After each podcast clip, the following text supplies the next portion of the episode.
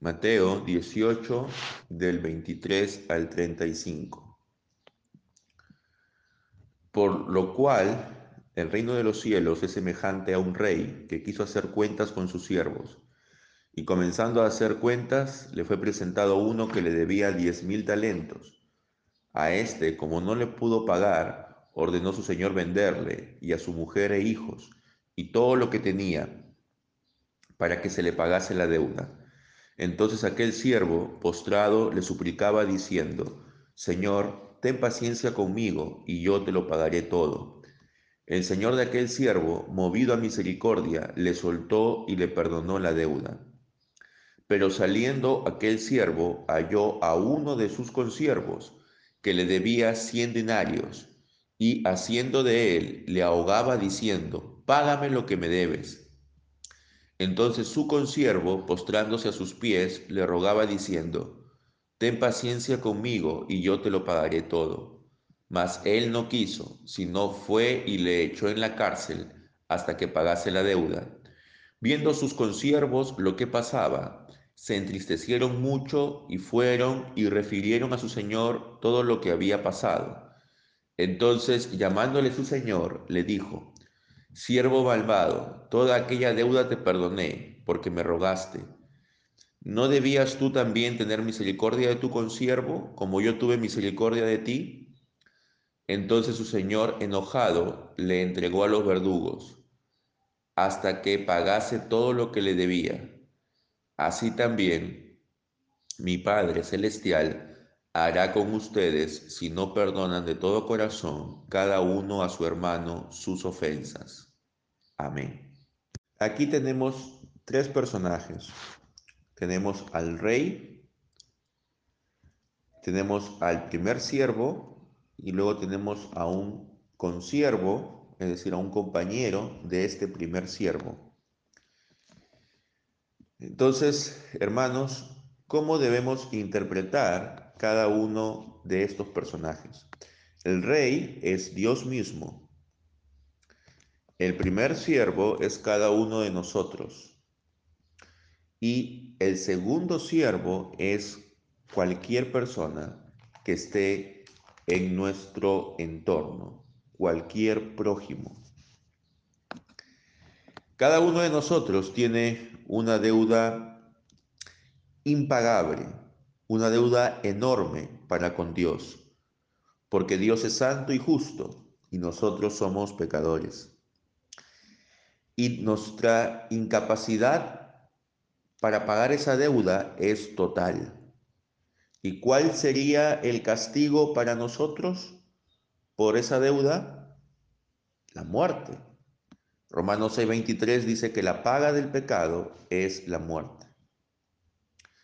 Pero por la gran misericordia y la gran paciencia de Dios, Él no nos envía de inmediato a su juicio, sino que por el contrario ha enviado a su Hijo Jesucristo para que por su muerte y resurrección Dios disponga por su misericordia que ese es el medio para poder pagar nuestra deuda.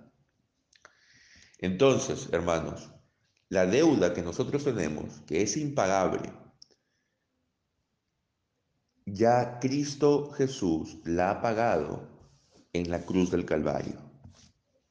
Entonces, esto es un tremendo privilegio y beneficio que nosotros tenemos.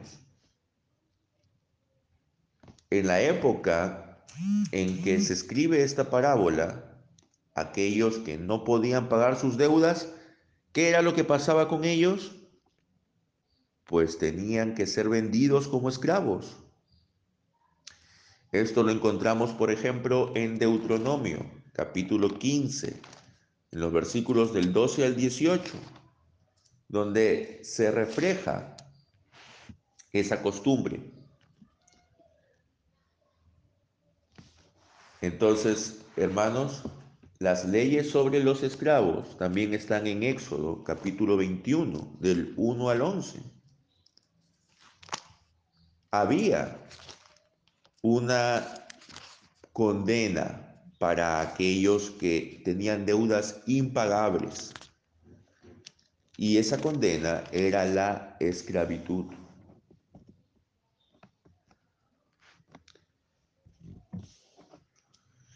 También, hermanos, debemos entender de que el rey tenía todas las prerrogativas para mandarlo a la esclavitud a este hombre junto con su familia.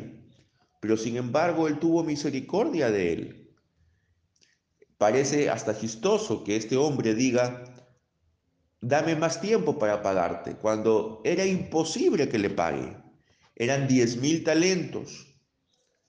Solo un talento representa años de trabajo de una persona. Multiplíquelo por diez mil. Es una cantidad absolutamente imposible de pagar. Entonces, el rey entiende esto y por misericordia, él le perdona toda esa gran deuda. Así como Dios nos ha perdonado toda la gran deuda que tenemos con Él por medio del sacrificio de Jesucristo. Pero ¿qué es lo que pasa? Vemos a continuación cómo es la actitud de este siervo que ha sido perdonado, cómo es la actitud a su vez con su consiervo. Su consiervo debía mucho menos que él. Si él debía diez mil talentos, su consiervo tan solo le debía cien denarios que tampoco era una cantidad eh, pequeña, pero era muy pequeña en comparación a la gran deuda que tenía el primer siervo. Entonces, este segundo siervo actúa igual que el primero. Pero, ¿qué es lo que hace el primer siervo? No tiene misericordia con él.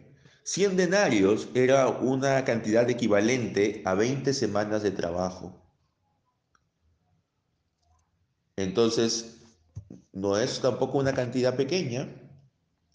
20 semanas de trabajo son 5 meses. Es como el sueldo de 5 meses aproximadamente, ¿no? Un sueldo promedio de 5 meses. No es una cantidad pequeña, pero era una cantidad que se podría pagar era razonable establecer un cronograma de pagos, una reprogramación. Sin embargo, este siervo no lo hace. Y en lugar de esto, lo echa en la cárcel hasta que pague la deuda. Es decir, no mostró misericordia, a pesar que la deuda que le tenían era muchísimo menor que la deuda que él tenía a su vez con el rey. La deuda que él tenía con el rey no lo hubiera podido pagar ni siquiera en 50 años. Entonces, ¿qué fue lo que ocurre? Cuando los demás consiervos se dan cuenta de la injusticia que había cometido este siervo, llaman al rey y le dicen todo lo que había ocurrido entonces el rey llama a su siervo y le dice, siervo malvado, toda aquella deuda te perdoné porque tú me rogaste. ¿No debías tú también tener misericordia de tu consiervo como yo tuve misericordia de ti? Entonces, esta es la pregunta clave, hermanos. ¿No debería tener no deberíamos tener nosotros misericordia de nuestros hermanos, así como Dios ha tenido misericordia de nosotros? ¿Son acaso los pecados de nuestros hermanos superiores a los nuestros? ¿Son acaso los pecados de nuestros hermanos más importantes que los nuestros? ¿Son acaso los pecados de nuestros hermanos más horribles que los nuestros? Por supuesto que no. Cada uno de nosotros tendrá que responder ante Dios por nuestros pecados. Pero así como Dios por medio de la obra sacrificial de Cristo ha perdonado nuestros pecados, así también nosotros tenemos que perdonar el pecado de los demás. Tenemos que perdonar las ofensas de los demás. ¿Y a quién le debemos perdonar las ofensas? Pues no solo a aquellos que pues eh, nos pueden dar algo a cambio, no solo aquellos que nos eh, agradan, debemos perdonarle a todos. En Lucas capítulo 6, eh, aquí nos habla acerca de cómo debemos ser misericordiosos. Versículo 34. Y si prestan a aquellos de quienes esperan recibir, ¿qué mérito tienen? Porque también los pecadores prestan a los pecadores para recibir otro tanto. Entonces, debemos ser misericordiosos para con todos. Versículo 36, sed pues misericordiosos como también vuestro Padre es misericordioso. No debemos eh, solamente dirigir nuestra compasión a un determinado grupo de personas. Tenemos que ser misericordiosos para con todos, porque así Dios ha sido misericordioso con nosotros. Cada uno de nosotros tenía una deuda que era imposible pagar, pero gracias a Dios ya la hemos podido pagar. Pero no con nuestros propios méritos, sino con los méritos de Cristo. No nos ha costado nuestra sangre, sino le ha costado a Cristo su sangre. Y así también es que nosotros debemos valorar y debemos contemplar que esa compasión mostrada, esa gracia derramada por Dios para nosotros debe reflejarse en la compasión de nosotros para nuestro prójimo. Una persona que perdona es una persona que comprende que ha recibido una gracia inmerecida de parte de Dios.